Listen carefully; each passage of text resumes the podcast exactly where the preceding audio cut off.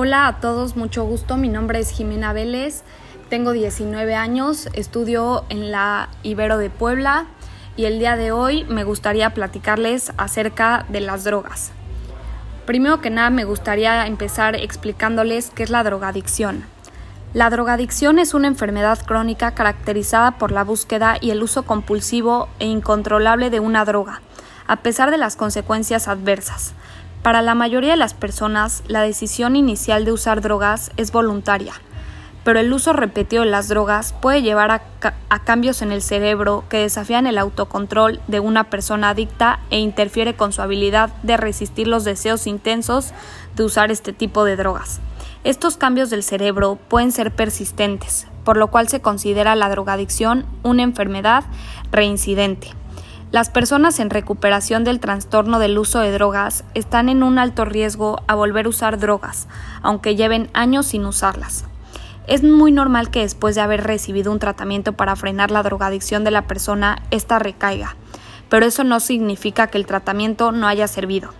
Como cualquier otro problema en la salud que necesite de un tratamiento, el tratamiento para la drogadicción necesita ser continuo y ajustado a la respuesta del paciente ser revisado y modificado a menudo.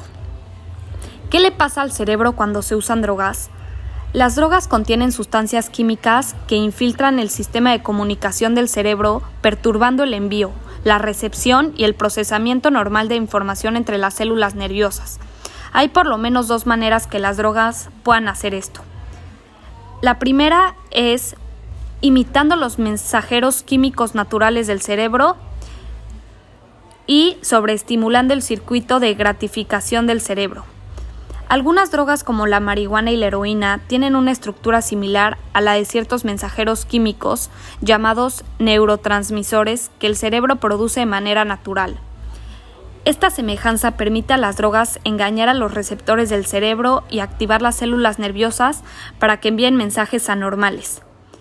Drogas como la cocaína o la metanfetamina pueden hacer que las células nerviosas liberen cantidades excesivamente altas de los neurotransmisores naturales, especialmente la dopamina, o pueden bloquear el reciclaje normal de estas sustancias químicas en el cerebro, lo cual es necesario para cortar el envío y la recepción de las señales entre las neuronas.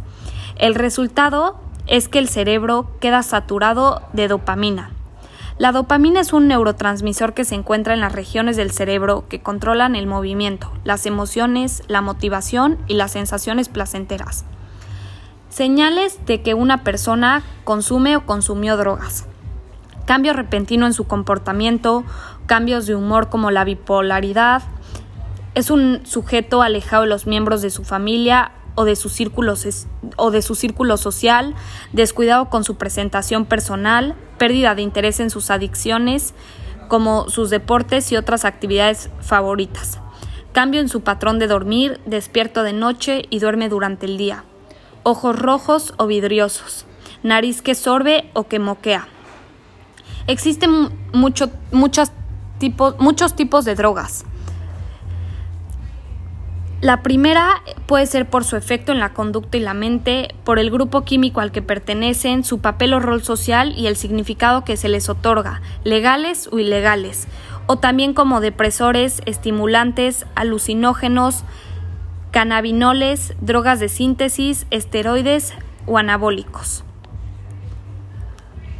Patrones de consumo. El uso experimental, una droga que se consume para probar sus efectos y después de un determinado número de usos se abandona.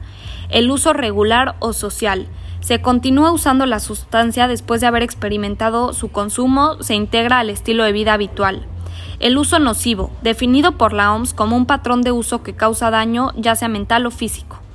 Abuso y dependencia, como enfermedades asociadas con el consumo de sustancias proactivas.